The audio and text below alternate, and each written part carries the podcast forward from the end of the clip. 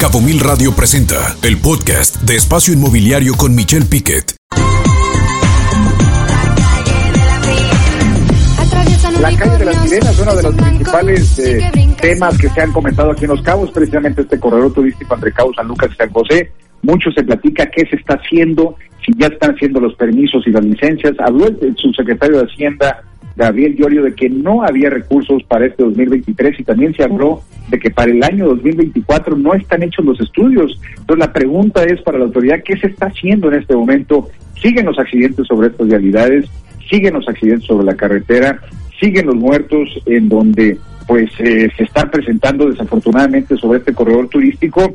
Y fíjese usted, en esta en este corredor pues, tenemos una buena y una mala para quienes dicen de manera muy engañosa y mentirosa que sí hay recursos, pues no, déjeme darle la buena noticia. Fíjese usted que la Secretaría de Infraestructura y Comunicaciones y Transportes dijo que en el 2024 habrá 415 caminos de accesos en el país y se van a incorporar nueve estados de la República para que tengan fondeo para hacer nuevas vialidades.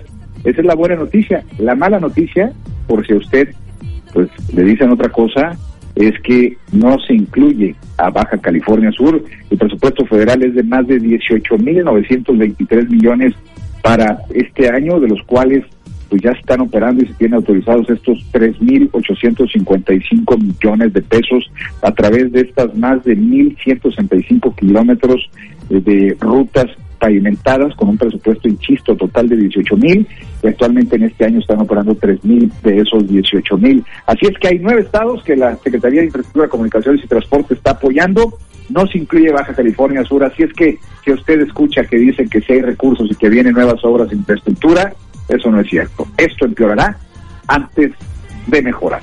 Vamos un corte. Escucha Espacio Inmobiliario con información de valor todos los lunes de 2 a 3 de la tarde por Cabo Mil Radio 96.3. Siempre contigo.